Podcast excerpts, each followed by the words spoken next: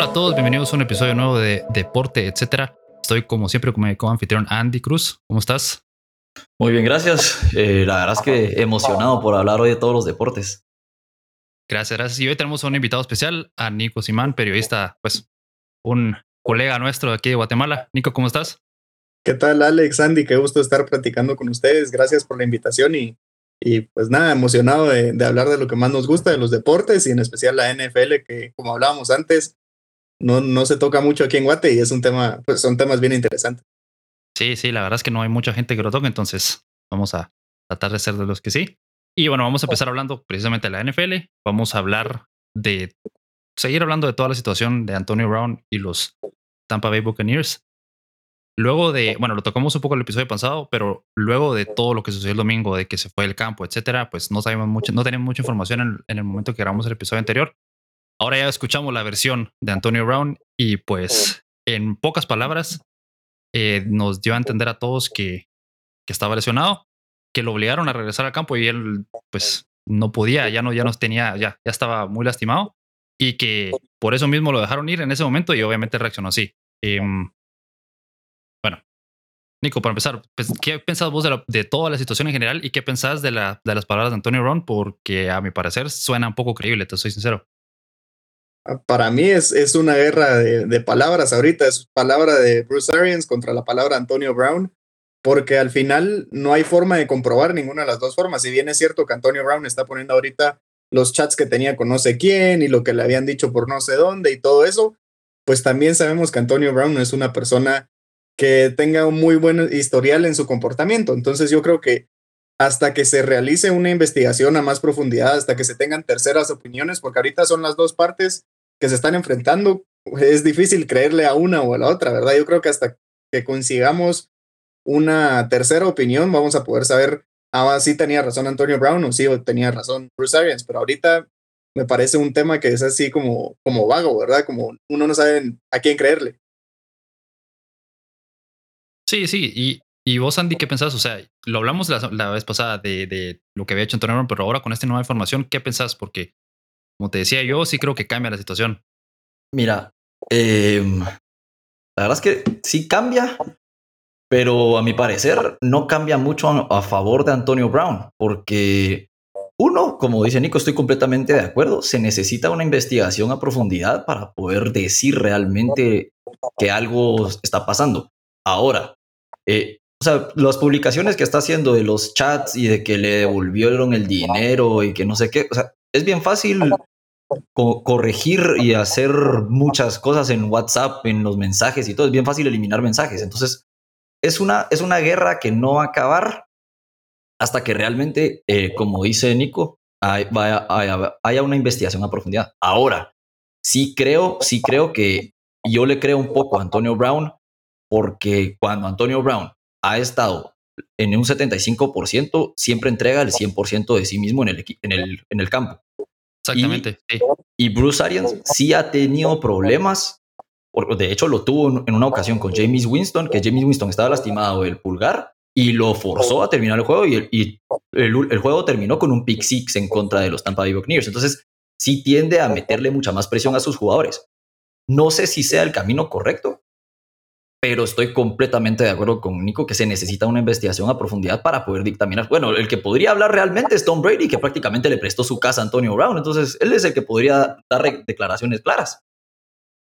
Sí, sí, yo estoy de acuerdo con su punto, pero yo sí, yo sí siento que las palabras de Antonio Brown tienen más credibilidad esta vez que otras, por varias situaciones. Primero, porque lo mantuvieron en el equipo hasta hoy. Hoy lo dejaron ya en libertad oficialmente, ¿verdad? Pero lo tuvieron ahí tres días. Entonces no entiendo cuál era el objetivo. O sea, si realmente ya no lo querían en el equipo desde el momento en que él se fue del campo. Esa misma noche o el lunes, cuando ya se podía hacer oficial, lo hubieran dejado en libertad, ¿verdad? Después, hay récords, hay récords, perdón, de que Antonio Brown está lesionado, no practicó el jueves ni el viernes. Eh, él publicó en sus redes sociales un, un intercambio entre él y, y, Bruce Arians, en donde decía, pues, prácticamente que hablaban de la, de la lesión, ¿verdad? Y le dijo, mira, Bruce Arians a Antonio Brown le dijo, mira, venía a mi oficina, vamos a discutirlo, pero no vamos a descansar antes de los playoffs, le dijo. Eh, y, y, mira, yo entiendo, o sea, aquí hay dos cosas. Ustedes, estoy de acuerdo con ustedes que Antonio Brown ya tiene un historial demasiado manchado, entonces cualquier situación, por muy mínima que sea o por puede ser que tenga la razón o no, ya se ve mal, ¿verdad? Y si yo te hubiera hecho, o les, hubiera hecho a ustedes, mucha, un jugador a medio partido se fue del campo, se quitó el equipo y se, y se fue y no le tengo un nombre, instantáneamente pensás en Antonio Brown, ¿verdad? Entonces, ahí yo lo entiendo, pues. Pero si vengo yo y, y, digamos que nosotros estamos trabajando juntos y vengo un día a mediodía y te digo, mira, estás despedido inmediatamente. O sea, ¿qué vas a hacer? No te vas a quedar ahí sentado feliz y después, ah, sí, no te vas a, o sea, tal vez no te vas enojado como él, pero sí te vas molesto, pues. Entonces ahí es donde yo veo que hay un juego. Y lo que ustedes dicen es cierto, hay que tener una investigación, sobre todo porque la manera en que Bruce Arians está abordando es algo sospechoso, creo yo, por a lo, mínimo, pues. Es un desastre lo que está haciendo Bruce Arians porque al salir del partido dijo que no tenía ninguna lesión, después que sí, o sea, él solito se está contradiciendo y está haciendo más fuerte el punto que está poniendo Antonio Brown, que es que él estaba lesionado, porque eh, como tú lo decís, hay pruebas, viene una lesión larga del tobillo y están los mensajes que, que pues falsificar un mensaje y publicarlo en Instagram, creo que tampoco fortalece mucho el punto de, de Antonio Brown. Entonces yo creo que por el bien de los Bucks y de eh, Bruce Arians, y por la carrera Antonio Brown, esto se tiene que resolver porque si no, va a seguir siendo este, este desastre que es hasta ahora, ¿verdad?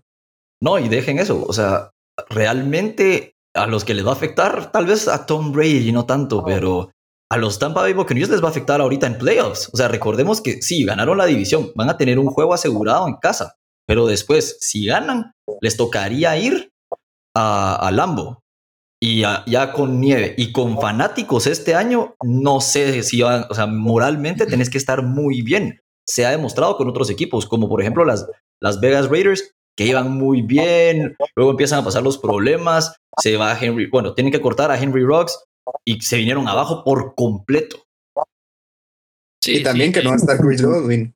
Exactamente, y, esa es otra situación, porque además de, que se, quedaron sin armas, ¿verdad? Chris Godwin también estaba lesionado, también lo forzaron un poco a regresar y por eso se paró lesionando aún más. Entonces, también hay ahí un, no sé si historial, pero sí ha sucedido antes, ¿verdad? Un antecedente.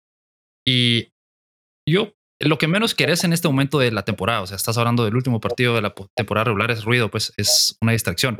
Y Antonio Brown es alguien que no se va a ir callado a la noche, pues, o sea, evidentemente está publicando todo lo que puede publicar. Incluso puso un meme en su, en su Instagram, ¿verdad? De Home Alone.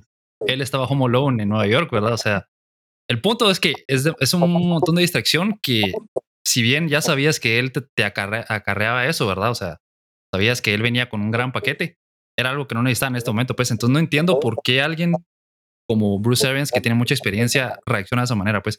O sea, si vos no estás de acuerdo con Antonio Brown, te quedas callado y el día siguiente lo multas o lo suspendes o lo que sea. No lo despedís a medio partido. No sé qué esperaba que iba a suceder con Antonio Brown, pues. No, y más antes que, o sea, literalmente una semana antes, Antonio Brown en la conferencia de prensa dice, a ustedes lo que a los medios los que les gusta es el drama. Exactamente eso fue lo que nos regaló a todos, drama. sí, sí, dale, Nico. Disculpa, y también hay que pensar en, la carrera de él, que ya es la tercera o cuarta vez que le intenta resucitar. Y esta vez, o sea, no fue algo privado que dicen, bueno, y por eso lo echaron porque se peleó en la oficina con el entrenador. Aquí todos vimos cómo él salió tirando su equipo, saltando, despidiéndose. O sea, él tiene que limpiar su nombre y yo creo que también por ahí va un poco todo esto que está haciendo en redes, buscando la forma de decir, hey, mínimo, aunque no fueran, no sean los Bucks, no sean los Patriots, no sean los Raiders o los Steelers, algún equipo, miren, jugué bien en la temporada porque venía haciendo bien las cosas, contrátenme porque esto no fue culpa del entrenador que reaccionó así. Creo yo que por ahí va la cosa. Y hoy, hoy habló Bruce Arians y las palabras o la justificación que dio también no tenía sentido porque según él, Antonio Brown se estaba quejando que durante el partido no había tenido suficientes targets, pero para ese punto ya llevaba cinco targets y iba en camino a tener 10 en el partido entonces, no, no, no era, o sea. Sí, es que no cuadra. No, es congruente, no cuadra. Tenés, ajá. No cuadra. Aparte que recordemos que necesitaba solo ocho recepciones para un bono de 333 mil 333 dólares. Exactamente, eso es otro factor. Ajá. Ajá, entonces. Al principio, al principio te lo planteaban como Antonio Brown se perdió el bono, pero si le das la vuelta, como vos decís, es nos vamos a ahorrar un millón de dólares, pues, por un no, Sí, y ya, ya se ha dado antes, ya se ha dado antes. El año pasado, el año pasado, Antonio Brown no iba a llegar a ese bono y lo que, o sea, literalmente ya se podían hincar y Tom Brady se encargó que Antonio Brown lograra esas cuatro recepciones que necesitaba en el último juego para que Antonio Brown lograra el bono. O sea, sí puede ser que también haya sido boicoteado, ¿verdad? O sea, no, no es tan descabellado pensarlo. Completamente. era, un partido que en ese momento parecía ya estar perdido. No sé si ustedes lo vieron así. Los Jets ya llevaban una ventaja que era para poner en piloto automático. Los tuvieron que haber ganado, los tuvieron que haber ganado. sí. Sí, lo malo es que del otro lado está Tom Brady, entonces ahí ya se complica más el asunto. Sí, sí, siempre que tenés a Tom Brady te pueden remontar, pero, pero a mí la situación me sigue pareciendo extraña y cada vez le creo más a Antonio Brown, porque cada vez lo maneja de una manera diferente o cada vez se contradice más Bruce Arians. Tom Brady ha mantenido el mismo discurso, o sea, hay que ayudar a, a, Antonio Brown y está bien, tiene la razón, o sea, Antonio Brown probablemente no estamos aquí para juzgar, juzgar a nadie ni diagnosticar a nadie, pero es evidente que tal vez algo le está afectando, ya sea el, golpe de Bonte is perfect, el Bonte de, perfect, lo que sea. Pero en, supuestamente una persona normal lo reaccionaría así, pero bueno.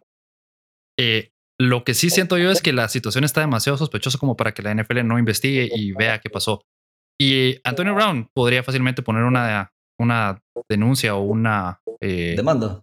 Una demanda, una queja por medio de la, de la de la Sí. Entonces, no, yo siento que no hemos terminado, o sea, no, no hemos visto lo último de esta situación.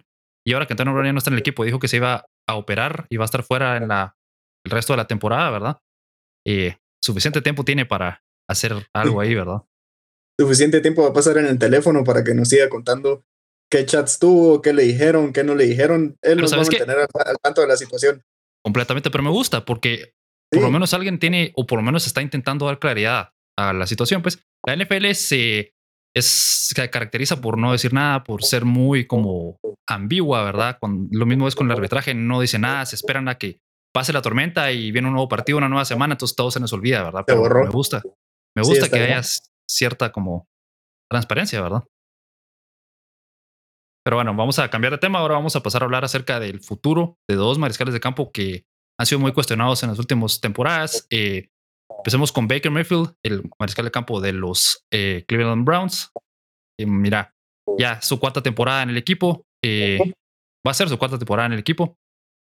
Em, no, no ha rendido lo que esperaban de él. ¿quieren, ¿Quieren ustedes que a este punto es, hay alguna posibilidad mínima de que sea extendido por los Browns y que continúe en el equipo? Andy.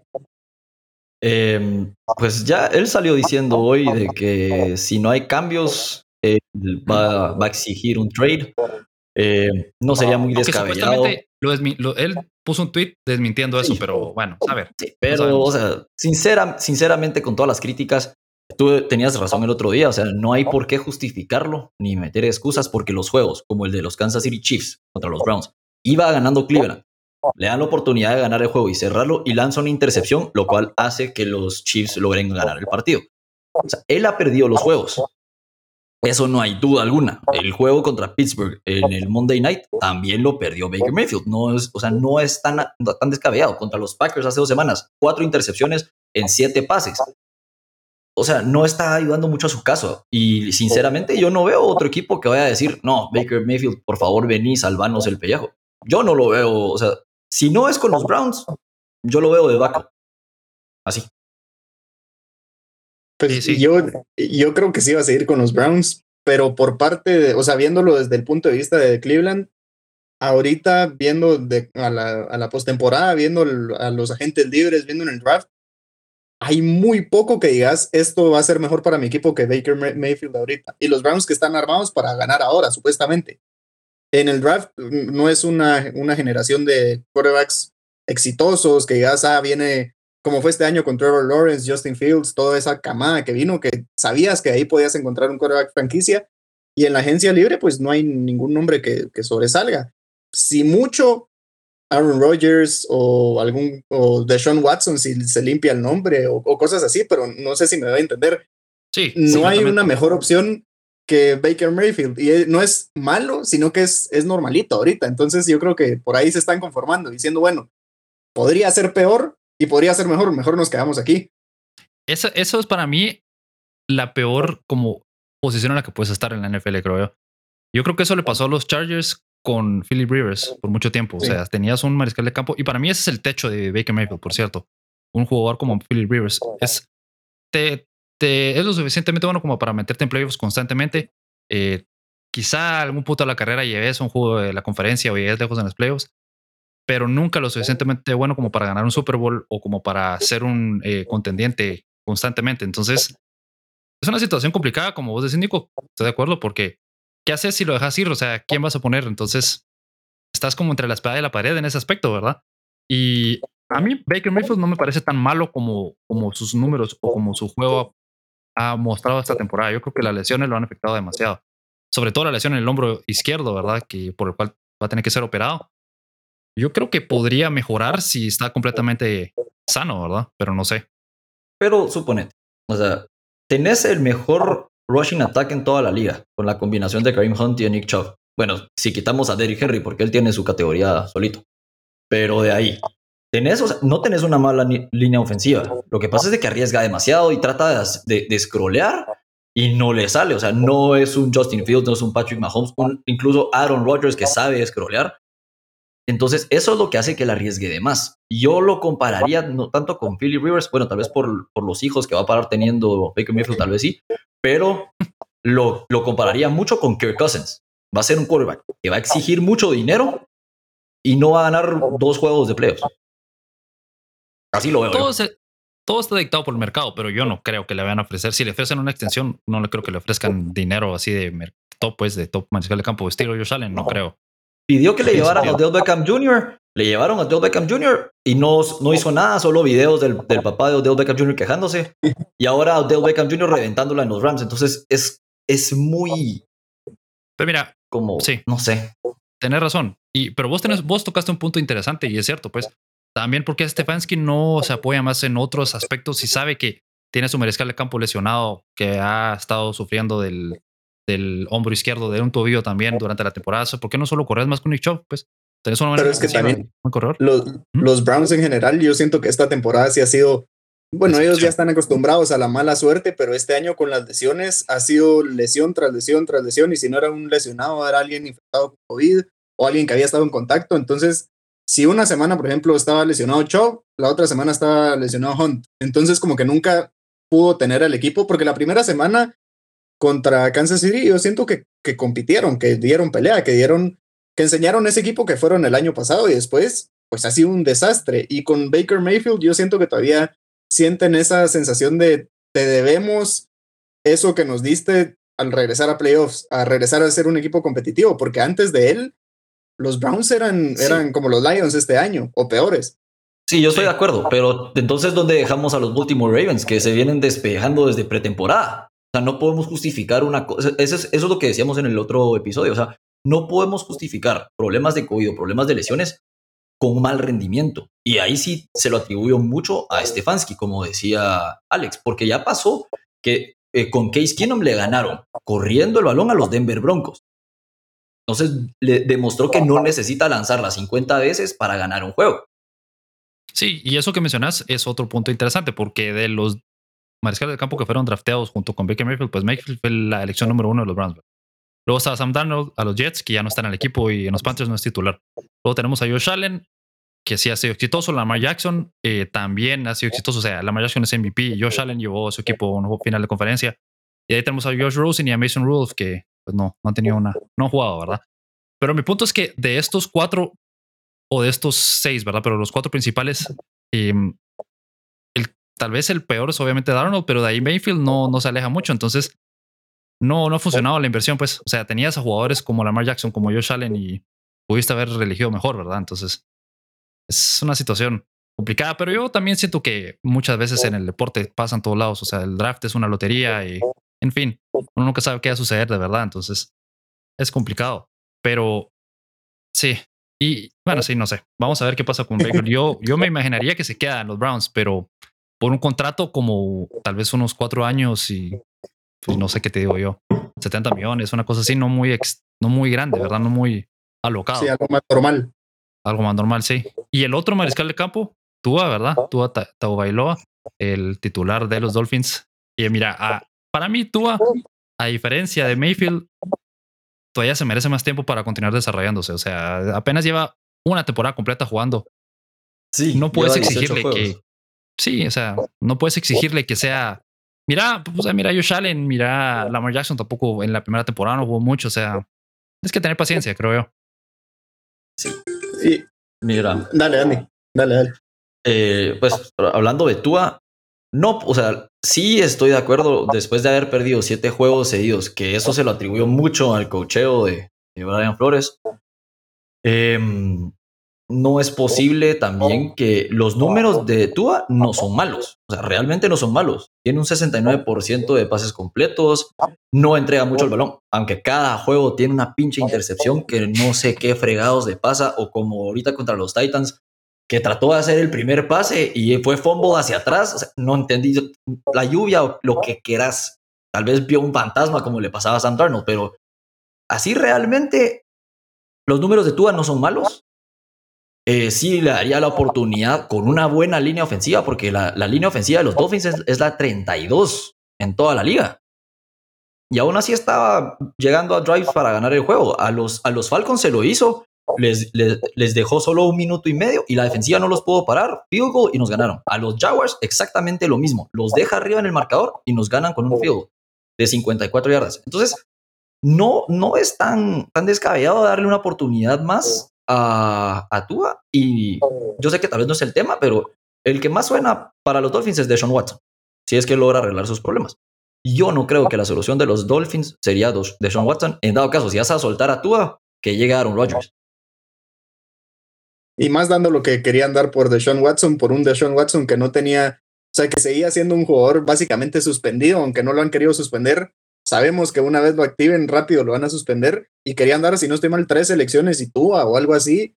O sea, es, es un montón. Tua, como ustedes dicen, a mí me parece alguien que, que cumple, o sea, que no, no te comete tantos errores y no solo está haciendo esos, no, esos errores de novato, se podrían llegar a decir, después de dos años que llevan al liga, que son esas intercepciones que tira a saber ni dónde, saber ni qué ve, que tira la pelota donde solo hay Sí. defensivos. O, o Es como un Mac Jones.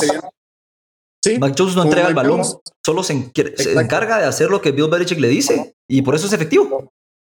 sí, solo que sin errores. Porque ahora tú sí tienes sus errores que te pierden el partido. Mac Jones, bueno, esta temporada sí ha tenido, ya entrando a esta comparativa, sí ha tenido un par de errores que le han costado a los Patriots, pero si los ves ahorita, pues es un equipo que, que opera de manera automática, creo yo, y creo que es lo que le hace falta a los Dolphins. Quitarle esa carga a Tua y que todo lo demás te lo haga la defensiva, juego terrestre y que él haga algunos pases que te ayuden a, a- a ganar los partidos, a ponerte en una mejor posición, pero no dependes de él. Él no es Aaron Rodgers, no es Mahomes, no es Brady para que te gane un partido. Creo que por ahí va el asunto. Completamente, completamente de acuerdo.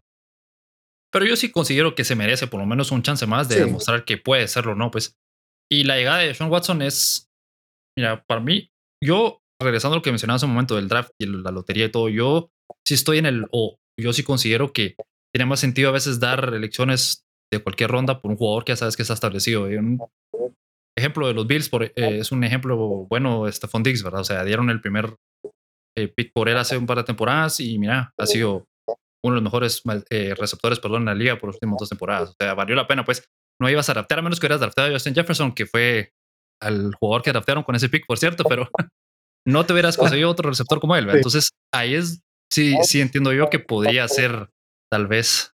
Pues hubieras podido conseguir a Justin Jefferson. o sea, No, eso, eso, eso, eso digo, pero a lo que voy es que no me parece tan descabellado arriesgar o dar muchos picks por un jugador como Deshaun Watson que sabes que es una superestrella. Obviamente el problema es que no sabes qué va a pasar, ¿verdad? Si va a estar en el campo o no hasta saber cuándo. Entonces eso ya lo, lo ensucia todo, ¿verdad?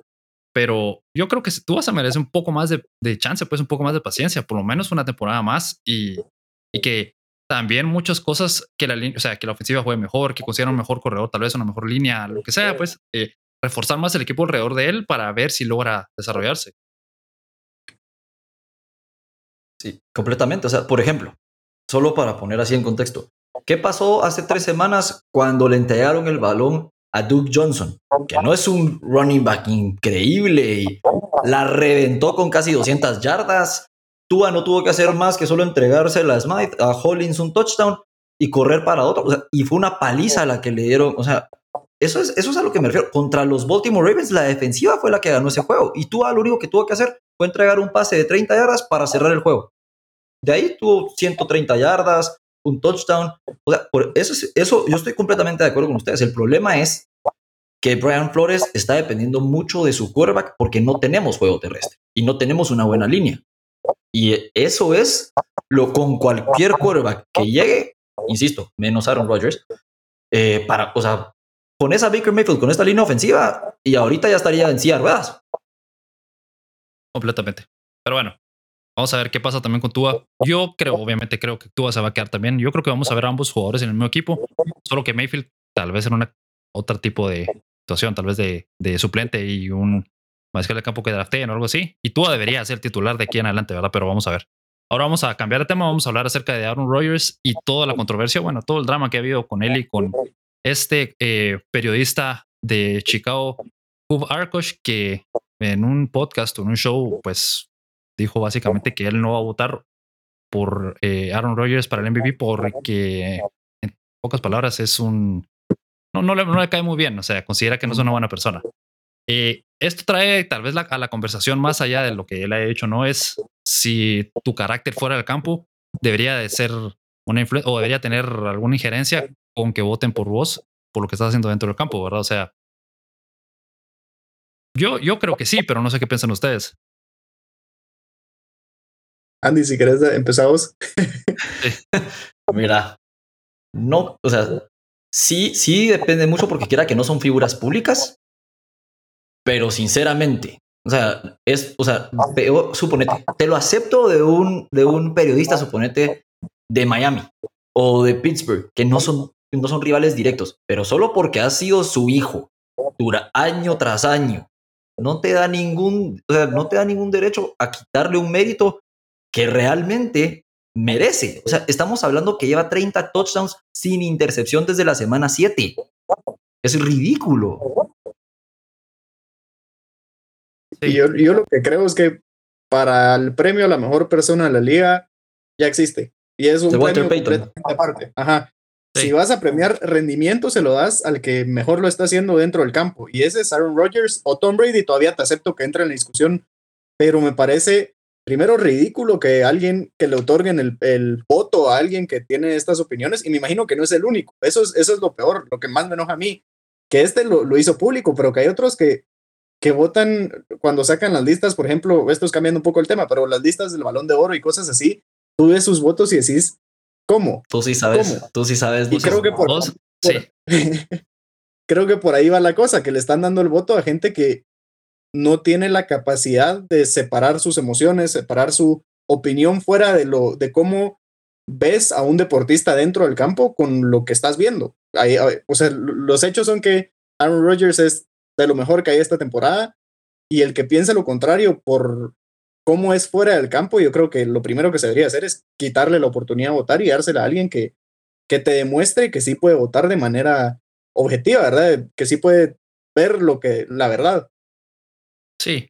Mira, yo les decía que yo sí creo un poco porque yo estoy de acuerdo con ustedes que Aaron Rodgers ha sido el mejor jugador. O sea, como mencionaba Andy, es evidente que ha sido el mejor. Y sin él, vimos cuando no estuvo con los Packers perdieron el partido, ¿verdad? Contra no pasaron de siete puntos. Contra unos Chiefs que en ese momento estaban jugando aún mal. Entonces, sí, es, es completamente evidente su impacto en el equipo y en la liga. Pero a mí también me da un poco de duda porque, ¿qué te digo yo? ¿Qué, qué pensarías vos si un jugador como Tyreek Hill, que fue acusado de, de violencia familiar, intrafamiliar, creo que fue, o no me acuerdo, creo que fue viendo sus acusaciones, pero fue algo mucho más serio. O de Sean Watson, el propio Sean Watson, imagínate con más de 20 acusaciones eh, de abuso sexual y jugando bien y siendo considerado MVP, entonces ya empezás a dudar y decir, ahora, por supuesto, lo de Aaron Rodgers no está a ese nivel, o sea, él lo que hizo fue al final mucho más leve, digámoslo así, obviamente nos mintió a todos, pues, a nuestra cara, pero, pero entonces ahí es donde yo digo, sí, hay un pequeño matiz, pero no creo que sea suficiente como para realmente ah. cambiar el voto. Si fuera otra persona. Realmente mintió, Alex. Él solo dijo, solo, es que es muy distinto mentir a la cara y es otra cosa decir estoy inhumanizado. O sea, él nunca, nunca dijo estoy vacunado. No como, como por ejemplo Antonio Brown, que presentó carnet de vacunación falsificado. Sí, Pero mira, Entonces, él estaba muy deliberadamente dejando entender que él ya estaba, o sea, que él ya Protegido. estaba que él o protegido. Sí. ajá. Y además él estaba violando conscientemente los protocolos de COVID. O sea, eso fue, eso es aparte. O sea, una cosa es mentir, otra cosa son los protocolos, pero si lo pones, si lo juntas, entonces para él, él, él nos estaba tratando de hacer entender a todos que sí, que él había tomado todas las medidas posibles y la única Disfrazó medida la mentira. que Sí. exactamente y la única medida que puedes tomar es vacunarte, porque si no te vacunas, no. O sea, la NFL solo considera a la gente que se vacunó como ya inmunizada, ¿verdad? Entonces, yo sí creo que nos mintió, nos, nos trató de engañar a todos, ¿verdad?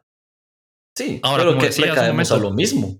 Se Sí. suponete, en el, en el, en el Deflategate de Tom Brady, que solo le ponen cuatro juegos de suspensión la temporada siguiente, sabiendo que los, los Patriots iban a tener el mejor equipo otra vez de la temporada y así, cuatro juegos para romper por completo y desaparecer los, los aparatos móviles donde estaban esos chats.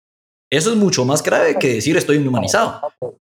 Y entonces, y no por eso le dijeron, no, no sos MVP, no sos el GOAT, no sos, o sea, al contrario, sigue siendo cata- o sea, catalogado como el, el GOAT, que para mí, insisto, no lo es, sin, sin tener nada contra los Patriots, o sea, no te lo tomes Bueno, personal, Nico, creo que, no, es que sí creo, tal vez él sea el GOAT por los títulos, eso ya, ya lo dije en el episodio anterior, pero el, o sea, para mí Aaron Rodgers es el GOAT, Sí, best of all time, de y talento, eso no va a sí. cambiar, sí, completamente. Sí, tal vez sí. Pero yo sí creo que si fuera otro jugador o en otra situación, tal vez sí podrías tomarlo en cuenta. O sea, yo no, a mí me podría, o sea, yo, ¿cómo decirlo? Eh, me costaría mucho creerlo, perdón, que votarían a Sean Watson, por ejemplo, como MVP. O sea, imagínate si él estuviera jugando ahorita, o sea, sería algo muy complicado. Pero sí estoy de acuerdo, yo creo que, que no, no es para que no lo voten, pues. Pero por, Antes de por ahí cambiar te- el tema, Nico, ¿a quién le hubieras dado el balón de oro? Ah, me la pones difícil, pero yo creo que a Lewandowski. A Lewandowski después, después sí peleaba entre Benzema y Messi, pero Lewandowski yo creo que se lo, se lo lleva mereciendo hace un par de años. Pero regresando, regresando Sí. a lo de NFL, contestando a tu argumento, Alex, yo me recuerdo de Ray Lewis, bueno, yo era bien chiquito cuando pasó todo eso, pero él, él tiene acusaciones de haber asesinado a una persona. Y bueno, sea cierto o no, ojalá y no sea cierto, tú ves a Ray Lewis y tiene su estatua afuera del estadio de los Ravens, está en el Salón de la Fama. O sea, todo esto, a lo que voy, no es que apoye a Ray Lewis, no creas, no, nada Sí, de eso, pero a lo que voy es que están juzgando al jugador por sus méritos dentro del campo. Y creo que para todo esto así debería ser. Después, fuera del campo, ya alguien más se encarga de juzgarte y pues ahí ya que te pase lo que te tenga que pasar, pero dentro del deporte yo creo que va de la mano con lo que hagas, valga la redundancia, Sí. dentro del deporte.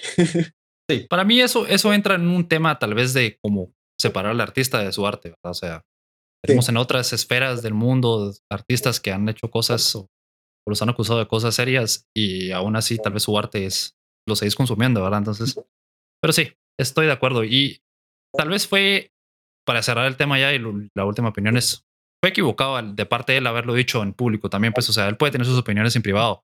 Tal vez el problema mayor fue haberlo dicho, ¿verdad?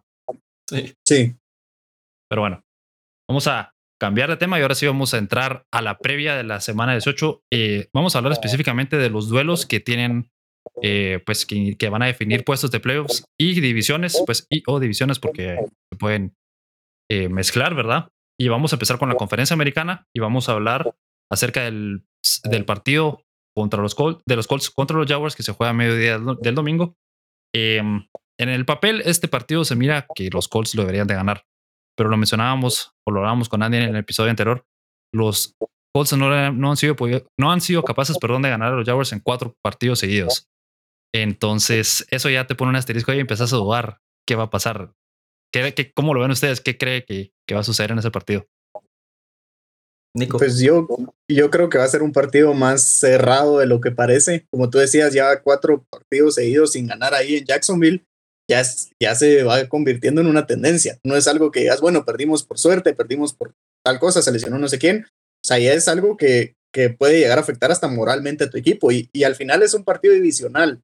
De la última jornada, yo recuerdo, para poner un ejemplo similar, hace unos años jugaban Dolphins Patriots que fue aquel partido que los Dolphins le terminaron arrancando el, el, primer lugar a los Patriots sin jugarse nada a ellos. Creo que por ahí podría ir la cosa y ya metiéndonos en otros partidos, si esto llega a pasar, se hace un, un, un caso sin precedentes, creo yo, en la liga, que sería un, que un empate clasifica a dos equipos. Para mí eso me llama muchísimo la, la, atención y me gustaría llegar a verlo. Me gustaría ver que los Jaguars ganen. ¿Cómo reaccionan? ¿Cómo reaccionan? Pero regresando a, mi perspectiva de este partido, yo creo que va a ser un partido bien cerrado que los Colts van a tener que perder. O sea, los Colts están jugando de lo mejor que hay en la NFL, tienen un equipo bastante potente, tienen a Jonathan Taylor que podría ser considerado candidato al MVP. Si lo pierden es porque ellos no iban preparados mentalmente o porque cometieron errores dentro del campo. Los, los Jaguars no tienen ahorita argumentos para ganarle a, los Colts, creería yo. A nadie, bueno, excepto los Bills, ¿verdad? No, más, más, más que, o sea, solo para, para refrescar también, los Colts no han ganado en Jacksonville, no en cuatro juegos seguidos, no han ganado desde el 2015. Imagínense eso, o sea, es peor todavía. Sí. peor de lo que Y Lawrence ha lanzado dos touchdowns en las últimas nueve semanas.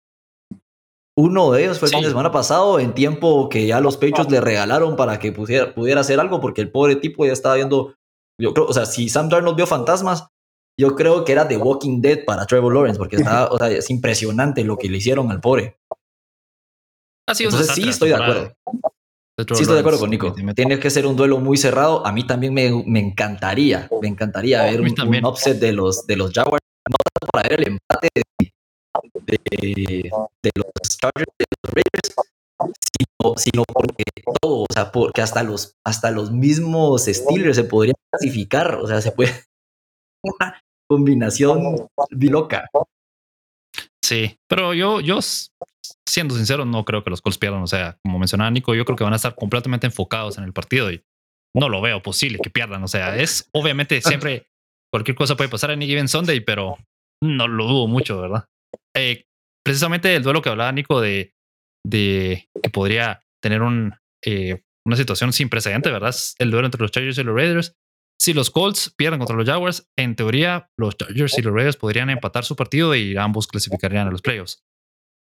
Yo no, como mencionaba, no, por lo menos para mí no veo que los Colts pierdan, entonces eh, yo creo que los Chargers van a ganar este partido, le van a ganar a los Raiders y se van a clasificar a los playoffs junto con los Colts. Mm, voy a dar la palabra. ¿Qué pensás? Sí, ¿qué pensás?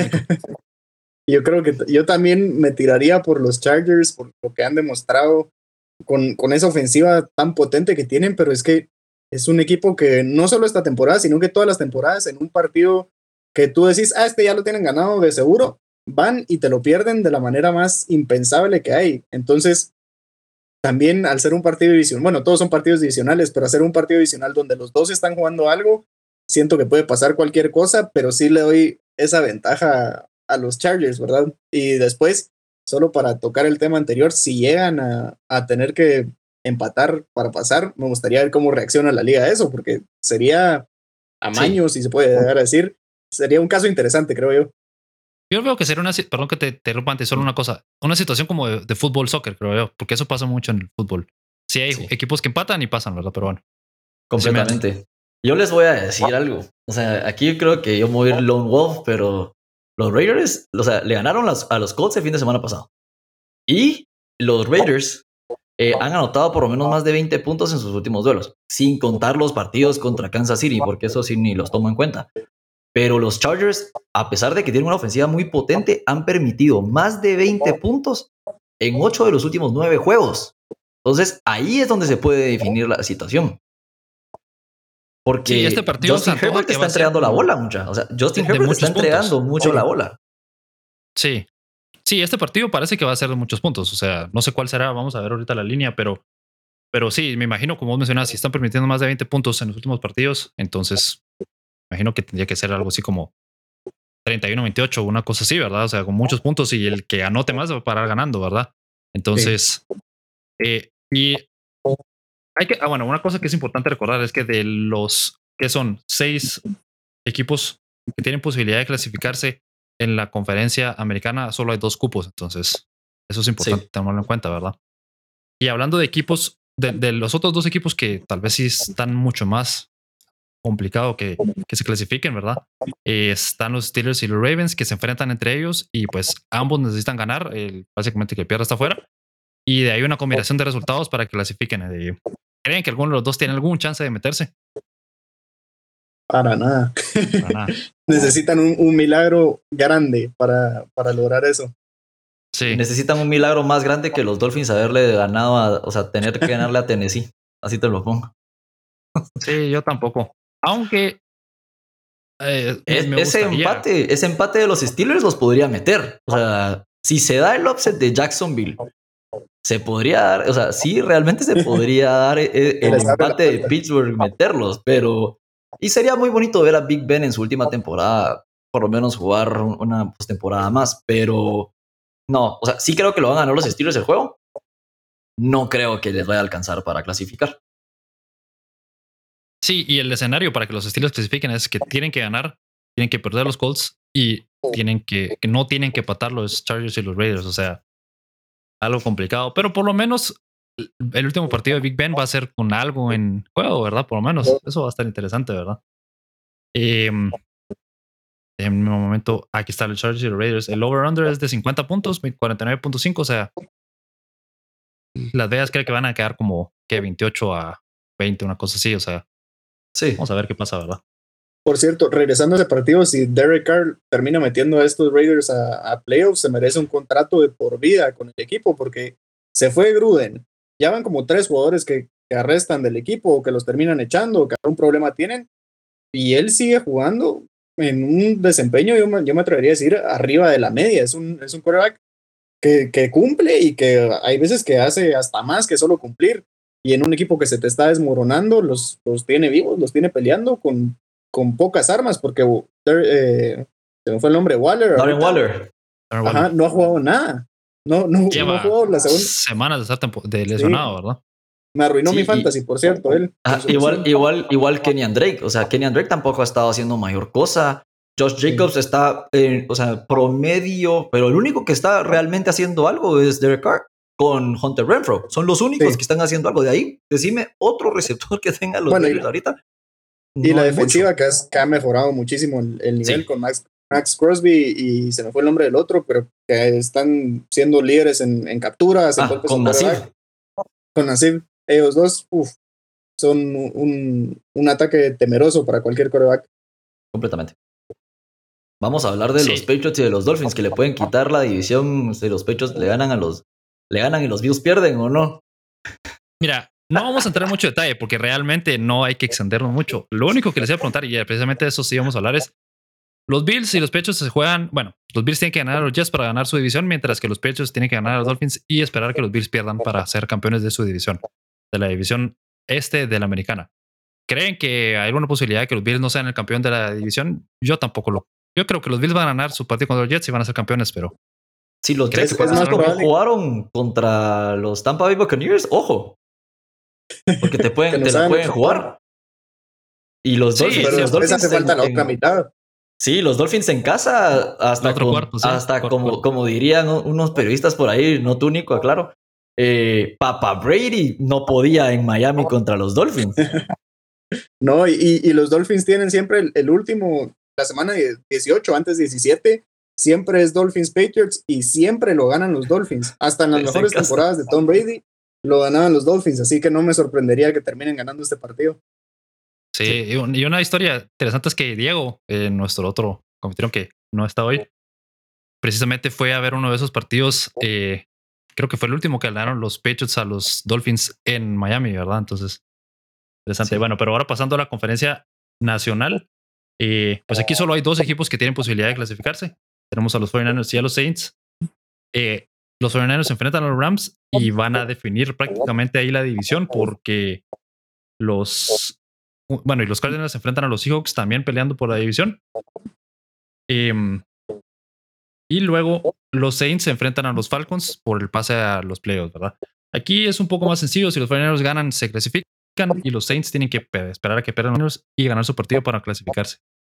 ¿Cómo lo ven ustedes? ¿Creen que hay alguna sorpresa que los Saints se meten y los 49ers no?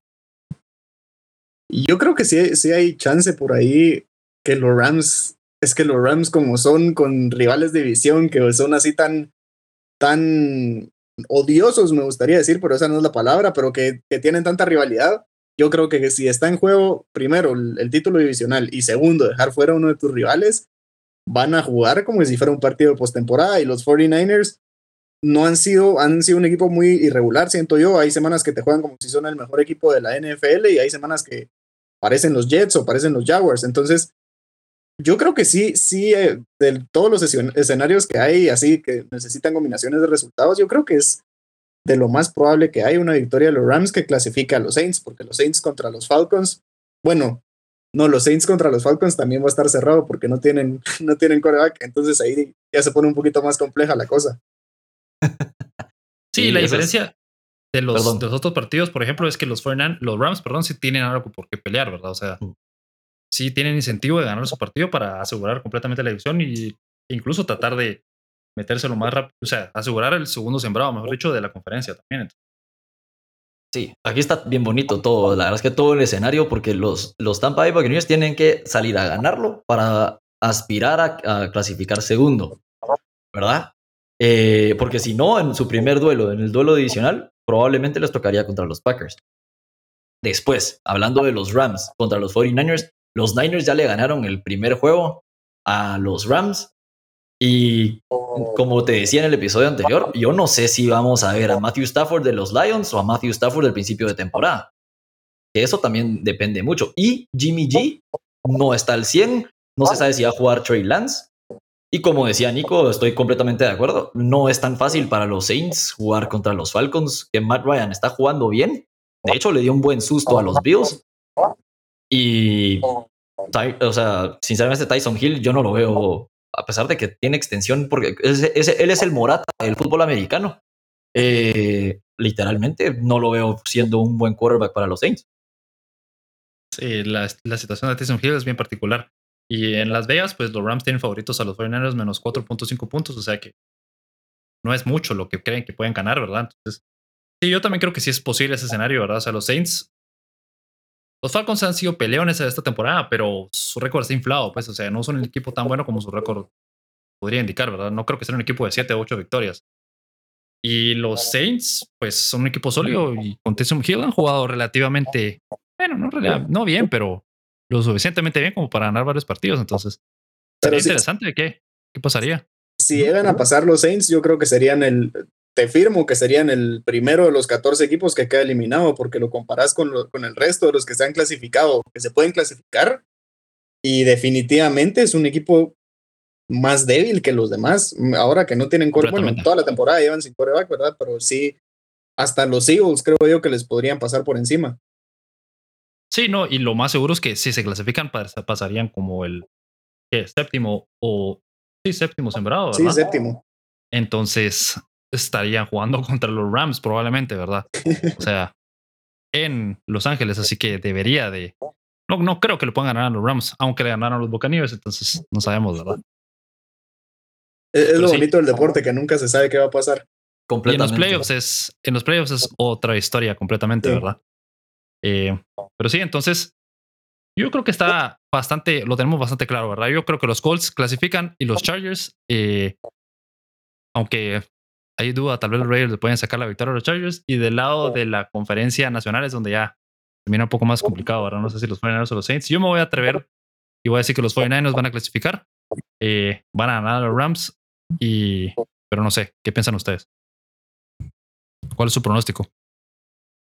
Yo me atrevo a decir de que van a, o sea, los 49ers no solo van a clasificar, pero van a perder su juego y los Falcons le van a ganar a los Saints. Y así se va a clasificar San Francisco. Yo iba a decir exactamente lo mismo, ¿sabes? Ninguno de los dos va a ganar y se terminan clasificando los 49ers. Y, y en el orden de los diríamos aquí. Correcto. Sí. Y en el orden de los playoffs, o sea, los Titans es muy probable que queden primer sembrado porque le tengan ganar a los Titans, o sea, perdón, a los Texans. No creo que pierdan contra los Texans. Los Packers están asegurados. Eh, tiene que haber algún movimiento así extraño. Yo más que todo creo que los Bills van a quedar terceros de la americana, por ejemplo. Eh, y si pierden los Rams, como ustedes mencionaban, los Buccaneers van a subir al segundo, digo yo. No sé qué piensan ustedes. Yo creo que va a quedar así como está. Si mucho, un, un cambio así de, de, cuarto a tercer lugar o de tercero a segundo, pero nada así extraordinario que ya a la gran. Los Patriots van a quedar primer lugar, porque puede llegar a pasar que si pierden todos los que están arriba, ellos pasan al primer lugar, pero para mí eso es, imposible. Yo creo que, creo que se va a quedar así como está ahorita. Yo creo que, que em, los Texans ya le ganaron el primer juego a los Titans y si no le logran correr la bola a los Texans, los Titans con Ryan Tannehill no tienen mucha oportunidad, entonces podría cambiar ahí. Pero aquí viene mi, mi bold prediction. Los Panthers le van a ganar a los Bucks. Por ende, los Cowboys van a pasar al tercer lugar de la conferencia nacional. Repetimos tu predicción porque se te cortó por un momento. Ah, los Panthers le van a ganar a los Tampa Bay Buccaneers. Y entonces, ¿qué, qué, qué pensabas que pesa? ¿Quién pasa? Cowboys pasa, los Cowboys pasa, sí, Cowboys pasa al tercero y se bajan los, los Tampa Bay Buccaneers. ¿Pero será que le ganan los Cowboys a los Eagles?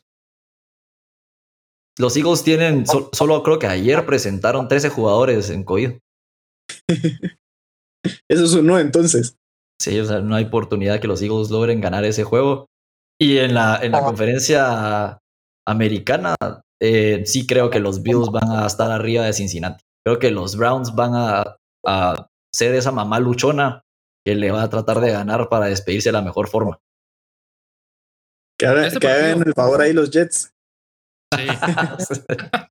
no creo, pero, pero vamos a ver. Este partido, los Bengals y los Browns, está interesante porque ninguno va a tener su especial de campo. Entonces, podría ser que pierdan los Bengals. Y si pierden los Bengals, ganan los Bills y ganan los Patriots, los Bengals pasan hasta el quinto sembrado. Entonces, eh, sí. Pero yo, yo creo que se va a mantener así, excepto que los Bills van a ser el tercer sembrado, los Bengals van a ser el quinto y los Patriots el cuarto. Y luego aquí van a ser, no sé cómo será el tiebreak entre estos dos, entonces, eso ya. Pero estos dos van a ser los clasificados. Pero bueno, nos llegamos al fin de la discusión de la NFL. Ahora vamos a cambiar completamente de deporte.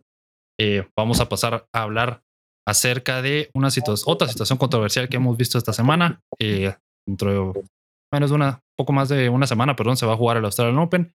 Y el número uno del mundo y múltiples veces campeones del Australian Open, Novak Djokovic, que es antivacunas, eh, pues no iba a poder o no, no puede jugar el torneo porque Australia tiene entre sus requerimientos que los visitantes estén vacunados, ¿verdad? Entonces, él había pedido una extensión médica al Australian Open, se la habían dado, pero en realidad el gobierno no se la dio nunca. Entonces, cuando llegó a Australia, hubo problema de la visa, que no tenía una extensión médica real.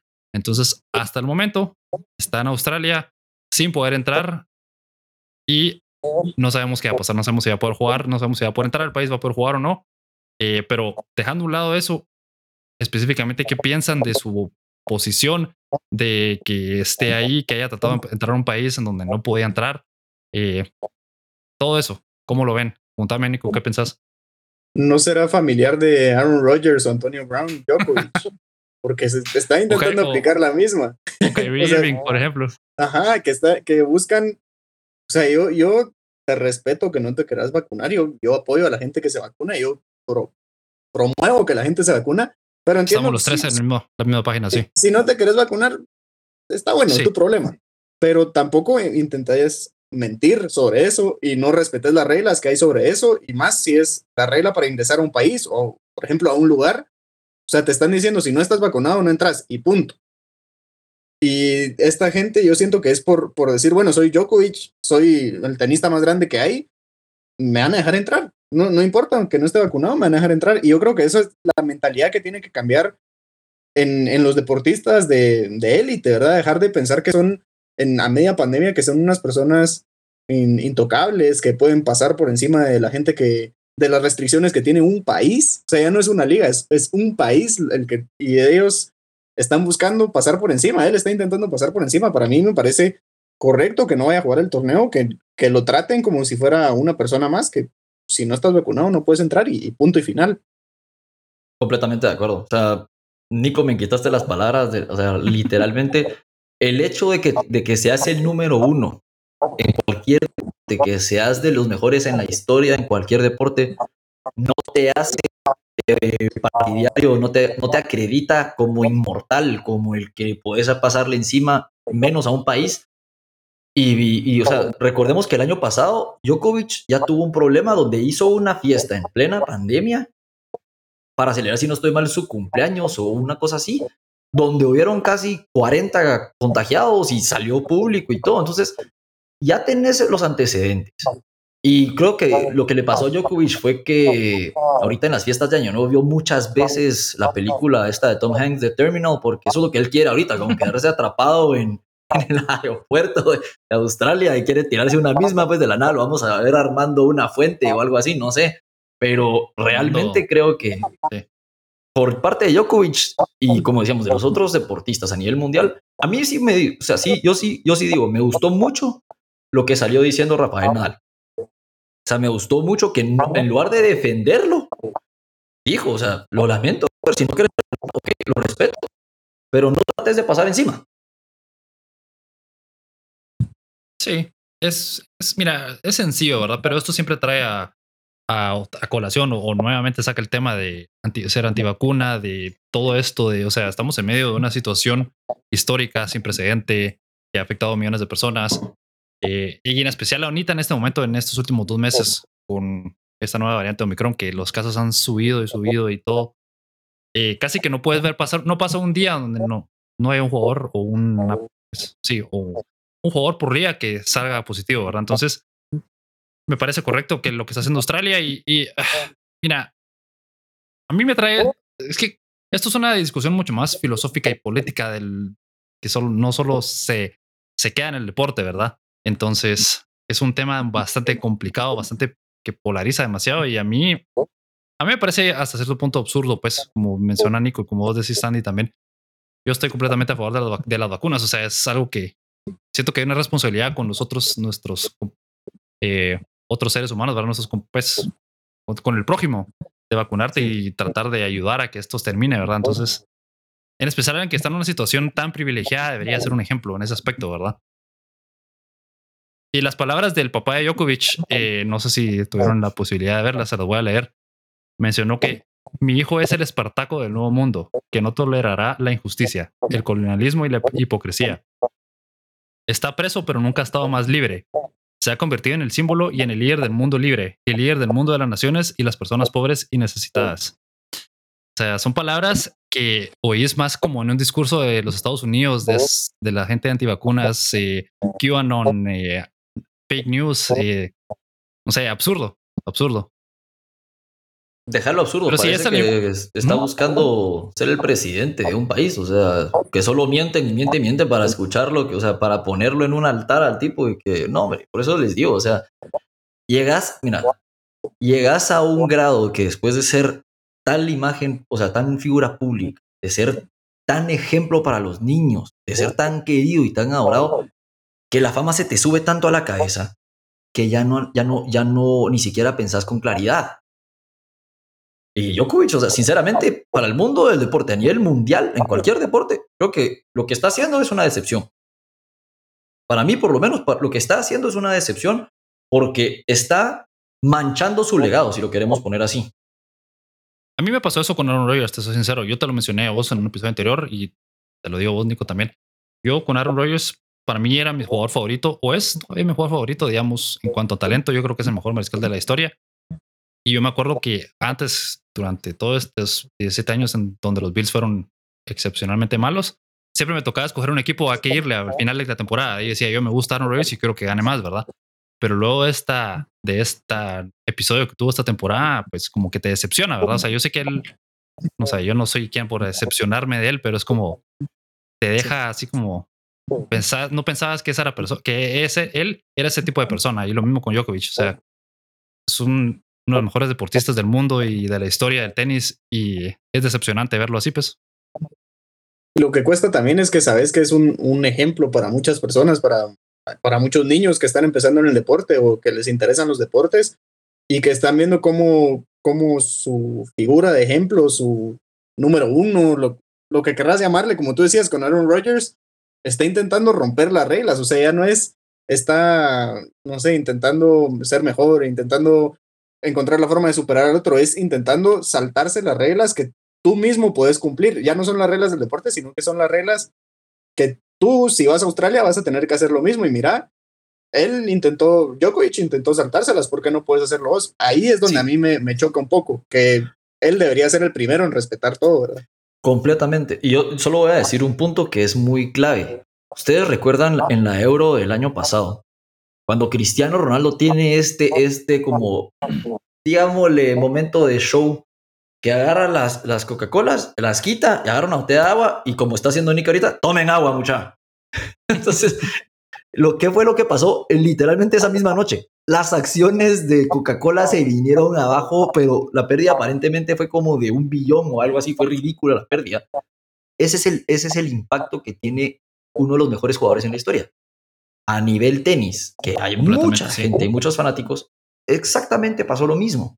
O sea, ahorita, por así decirlo, los stocks, si lo queremos ver de fanáticos de Novak Djokovic, o se vienen abajo o como la mayoría son niños y jóvenes, lo que van a decir es, ah, si Djokovic pudo, entonces yo me voy al puerto, me voy a no sé dónde, me vale gorro, ¿verdad? Completamente, sí. Sí, al final, eh, esa es también otra cuestión complicada del deporte. O sea, los deportistas no son role models, pero, pero sí, como vos decís, tienen un impacto real en el mundo. Entonces, es una situación que tiene demasiados matices y yo, me parece decepcionante que una persona para empezar, me parece decepcionante que una persona tenga ese tipo de pensamiento. Y escuchamos las palabras del papá, o sea, ¿qué puedes esperar también de, de Djokovic? Pues, o sea, la influencia que ha tenido en su vida, ¿verdad? Pero bueno, al final espero que realmente no lo dejen entrar y que no pueda jugar, y no porque yo quiera que no juegue, sino simplemente porque está tratando de pasarse por encima de las leyes, como ustedes mencionaron, y no se merece estar en el torneo, ¿verdad? Pero bueno, vamos a cambiar de deporte. Y porque ah, no quiero que, que, pase el récord de Roger Federer tampoco.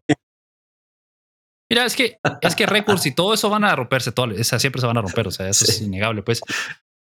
Pero bueno, bueno, cambiemos de deporte, hablemos de fútbol europeo y vamos a hablar del mercado de fichajes, específicamente de la situación del Barcelona. Em, en el título del, del, de la transmisión yo puse las promesas de Laporta y mira, Laporta ha, vendido demasiado humo desde su llegada al Barcelona. Y es cierto, trajo Ferran Torres, trajo a Dani Alves, que Dani Alves ya debutó, al fin él pudo ser inscrito, debutó, pero ya es un, un caparazón, es un shell de, lo que era antes, ¿verdad? O sea, no sé qué está haciendo el Barcelona, más que liderazgo tal vez. Y e insiste la puerta que va por Haaland y que lo va a, que lo va a comprar y que están de regreso. O sea, ¿qué piensan ustedes de las palabras, de todas las promesas de la puerta? O sea, para mí ha sido mucho humo, mucha mentira y mucho tratar de hacernos creer que todavía es el mismo Barcelona de hace 5 o 6 años, cuando en realidad ya no lo es ahorita. Yo, yo, creo que por ahí, por ahí va el asunto, que quiere hacer el nombre del Barça, lo que era el Barça antes, cuando ahorita es un equipo con deudas, que no, que apenas si les alcanza para inscribir a sus propios jugadores que ya tenían en la plantilla. Y es un, para mí, me da la impresión que quiere engañar un poco, porque con Messi fue igual, que conmigo Messi se va a quedar, conmigo Messi no sé qué, conmigo no sé cuánto, y no renovó, se fue que Xavi iba a llegar con el otro candidato, que él iba a aguantar con Kuman y Kuman aguantó saber ni cuánto y llegó Xavi. O sea, yo siento que, que está engañando y jugando con la afición del Barcelona, porque ahorita con Haaland pudimos ver hasta el mismo agente de Haaland cuando está nombrando a los equipos, dice Real Madrid, Manchester City, Manchester United, Barcelona y no sé qué otro. O sea, hasta el mismo agente te está diciendo el Barça como no muy, pero él está diciendo que Haaland va a ser su Mbappé, que Haaland va a ser su nuevo Messi, que va a ser la figura, cuando apenas si les alcanzó para comprar a Ferran Torres o para renovar a Dembélé. Yo creo que está jugando, como les digo, con las emociones de los del Barça, cuando Haaland en realidad es una, una opción poco viable para el Barcelona, creo yo. Completamente, o sea, es... O sea, yo estoy completamente, no podría estar más, más de acuerdo que, que, lo que acaba de decir Nico, ya lo habíamos mencionado en el episodio pasado. Em, empecemos porque, porque como decían, son cortinas de humo de la solo el simple hecho de haber cometido que Messi se iba a quedar. Eso fue para que lo eligieran presidente. O sea, no fue, no fue ni siquiera por nada. fue la mayor. O sea, si hablamos de gente, o sea, sin escrúpulos tratando de engañar, o sea, él le mintió a todos los socios del Barcelona, a todos los aficionados del Barcelona, incluso a nosotros que vemos el deporte, porque él, estoy 100% seguro que sabía perfectamente que no podía renovar a Messi. O sea, no estaba en sus capacidades de hacerlo. Él nos mintió a todos con una sonrisa, pues nos dijo, miren, va a regresar y es que era mentira, es que no, no era posible, o sea. Incluso le mintió a Messi, pues. sí, es que, eso, es que eso es lo más chistoso. Y supongamos, em, todo el mundo decía que el problema era Koeman.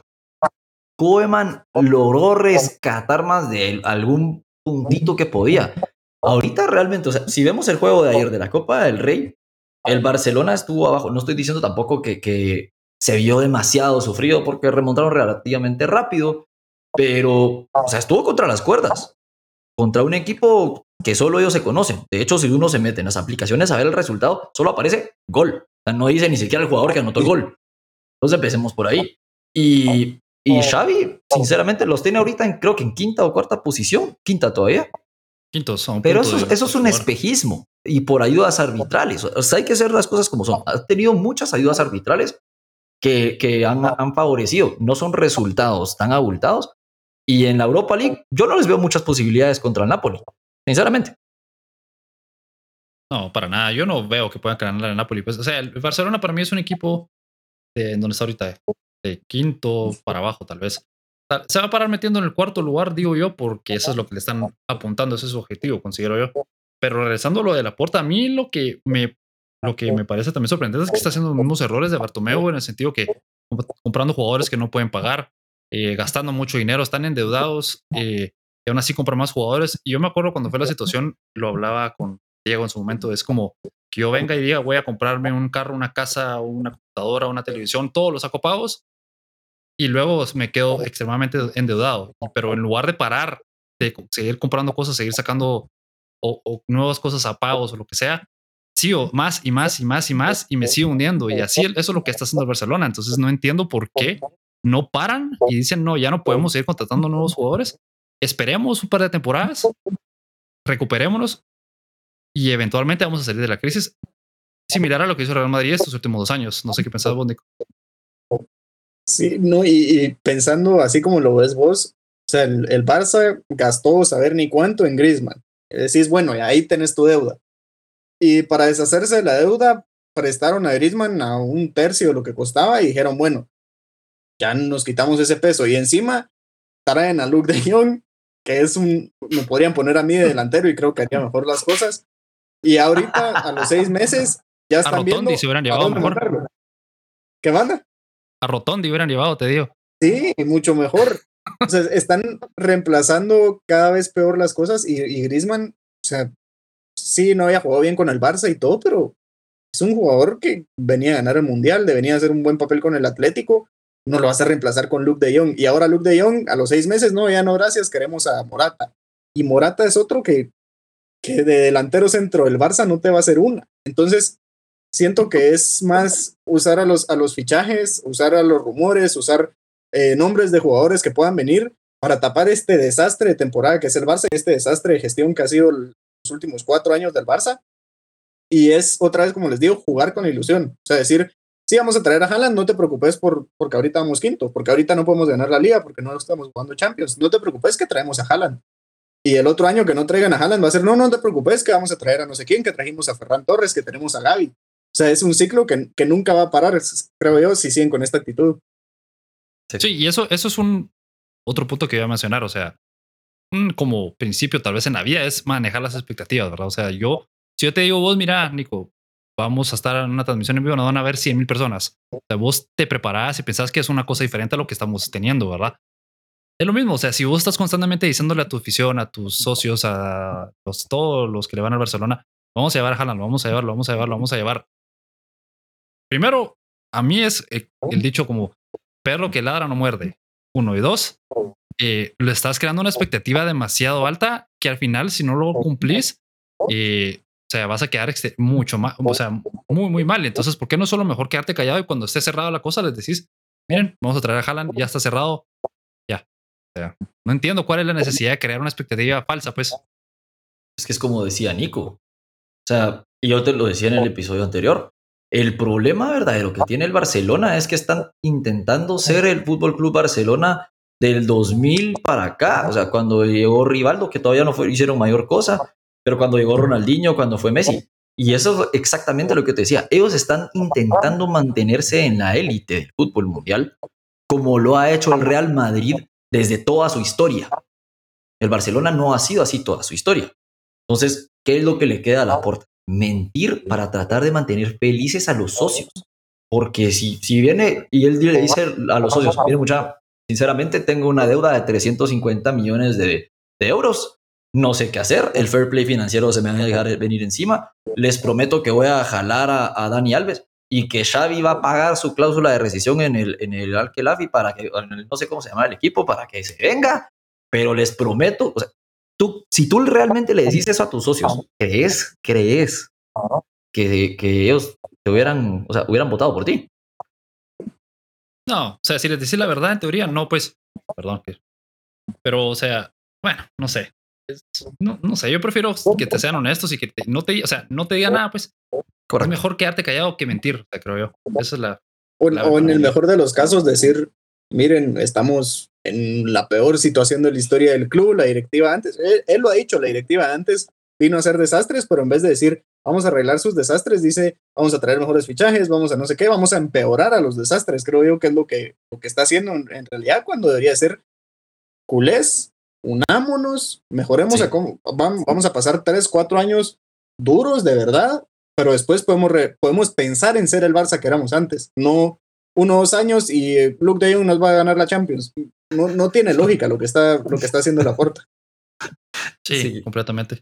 Y, eh, y vos mencionabas el, fichaje de Morata, que para, empezar el fichaje de Morata sonaba que iba a ser una, una eh, transacción sumamente como complicada entre entre el Barça, el, el Atlético, la Juve, o sea, era una cosa ahí algo extraña. Y ahora, pues, en una conferencia de prensa, Máximo Allegri dijo que Álvaro Moratas no se va, que es un futbolista de rendimiento. Su problema es que le ponen etiquetas equivocadas. Pero es muy importante. Hablé con él y le dije que no se mueve de aquí. Discurso cerrado. No sabemos si es cierto completamente, pero por lo menos se está complicando el fichaje. ¿Creen ustedes que va a llegar Morata al, Barcelona? Yo no lo creo al final. Ahora se complicó más el asunto y de por sí que ya el Barça la tenía complicada, yo lo veo muy poco probable. Ahora van a tener que buscar algún otro delantero, alguno del equipo ese árabe de Xavi se van a jalar. Sí. pobrecito Morata no va a cumplir su sueño de toda la vida de jugar en el Barcelona. O sea, pero, pero realmente, o sea, creo que, creo que el, el, que el fichaje se complique mucho favorece al Barça, porque el Barça no tiene el, no tiene el dinero. O sea, no. Entonces creo que favorecería al Barça que se le caiga el fichaje. Por lo mismo que decía Nico, no te va a rendir, no te va a rendir. Y además puedes decir que puede venir a la puerta y decir, miren, intentamos traer a Álvaro Morata, pero Máximo Leiro no lo dejó ir, ¿verdad? Es como que te diga yo ahorita, intenté comprar un Ferrari, pero no se pudo, me disculpa. Solo que el Ferrari, el Ferrari sin llantas. Sí, algo así. Y vos mencionabas a Dembele o a Dembele, eso es otro importante porque Dembele no ha renovado todavía y se mantiene ahí al no, no sabemos si va a renovar o no. Y yo creo que esa, esa debería ser la prioridad de la puerta ahorita, no pensar en Haaland o no pensar en Álvaro Morata, debería ser renovar a Dembélé porque en teoría Dembélé es mejor que Mbappé según la puerta, ¿verdad? Pero hablando en serio, o sea, es para mí una pieza clave junto con Ansu Fati, por ejemplo, Pedri, eh, perdón, para empezar a construir en el futuro, ¿verdad? Sí, y, y, también, o sea, yo con Dembélé me pongo a pensar que él es vivo también. O sea, que él vio la situación que está el Barça ahorita, que están desesperados por tenerlo a él como si fuera Messi, como que es lo mejor del mundo y sin pensar que es un jugador que vive lesionado. O que así, así ha sido con el Barça. Puede ser que se vaya a la Premier y que sea mejor que Mbappé, como dice Laporta, que como decís vos. Em, yo creo que él está aprovechando la situación del Barça para exprimirle lo más que pueda a ese contrato, porque sabe que en la Premier lo que está pidiendo ahorita se lo van a dar matándose la risa, se lo va a dar el Newcastle o algún equipo así. Es, o sea, no es por amor al club que está renovando o que está jugando por el Barça, sino que ya se está poniendo más inteligente con la situación, viendo también con cómo está jugando el Barça ahorita y cómo es la situación global de los fichajes, de la deuda, de todo eso, está jugando bien sus, sus piezas, creo yo. Sí, está haciendo muy inteligente. Y, y aparte que recordemos que el Paris Saint Germain eh, porque lo más, o sea, hay un, lo diría, un 70%, por, 70 de probabilidad de que Mbappé se vaya al Real Madrid. Eh, entonces, el Paris Saint Germain ya dijo, o sea, ya declaró Leonardo de que una de las opciones para suplir a Mbappé sería Dembélé. O sea, y, y Dembélé podría ser muy inteligente con su agente de, bueno, terminemos de, de herir al Barcelona, o sea, ya se vino Messi de gratis, ahora quitémosle a su pieza clave, porque Cutiño no los va a rescatar. Eso ténganlo por seguro. Sí, está en la, mira del Aston Villa ahora, el, Cutiño. Correcto. Increíble. Pero bueno, vamos a ver qué pasa al final con Dembélé y con el resto del Barcelona. Yo creo que estos dos, o sea, este es el equipo que va a tener y esto es lo que hay de ahora en adelante, pues. Y en lugar de estar pensando en más fichajes nuevos, tienen que empezar a pensar en meterse en, el cuarto puesto de la liga, en clasificar a la Europa League o pues a las fases finales de la Europa League y competir en la Copa del Rey porque no hay más, ¿verdad? Y sacarle provecho a la cantera, porque con Gaby, con Pedri, con Nico, con todos esos que bueno, Pedri no, pero todos esos que han ido sacando, yo, siento que es mejor sacarlos de la cantera y que en dos años te jueguen bien a gastarte dinero en, el look de Young, en Morata o en lo que te termine cayendo. O venderlos, o sea, vender por lo menos. Tal, vez, tal vez vas a tener que seguir apostándole a la cantera, pero vender a un par de buenos jugadores. A Pedri, por ejemplo, que te va, que te va a dar muchos frutos y te va a reducir esa deuda, que va a ser una deuda. Vamos a estar hablando de cinco años de un, de un proceso de regenerativo a que tal vez se, se reduzca a tres o a dos y medio, pero... Sí, y por tener razón, un ejemplo de eso, yo lo estaba viendo antes de que grabáramos hoy, es, eh, creo que por lo que, lo que pagó el Barça por Coutinho, más de 180 millones de euros, creo que fue algo así. El Liverpool compró a Van Dyke y al portero, a Alison. Alison, ajá. O sea, tener razón, puede ser algo así, pues pueden usar ese dinero para comprar dos o tres jugadores que, que te van a cumplir también, pues, rico. O sea, sí, es cierto, es una posibilidad también. O sea, no, no sé por qué, no, no vería yo que se deberían de cerrar a cualquier situación o circunstancia, ¿verdad? Pero bueno, nos llegamos al final de este episodio. Gracias, Andy. Gracias a vos, Nico. Nico, ¿dónde te pueden encontrar los que nos escuchan y nos ven? En todas las redes sociales, si me buscan como Nico Simán, ahí van a encontrar en algunas con guion de por medio, en otras todo junto, pero Nico Simán siempre con el mismo logo. Listo, y pues eh, les recuerdo a todos los que nos escuchan y nos ven que nos pueden seguir en nuestras redes sociales como deporte. Y pueden escuchar este episodio, lo pueden ver en YouTube y lo pueden escuchar en cualquier plataforma de podcast donde, ustedes escuchen, eh, Spotify, Apple, Google, el que sea. Gracias a todos. Gracias, Andy. Gracias, Nico, por estar con nosotros. Ojalá que estés de regreso pronto para discutirlo el resto de lo que sucede en la NFL y todos los otros deportes. Y bueno, nos vemos en un episodio más adelante. Gracias, buena onda.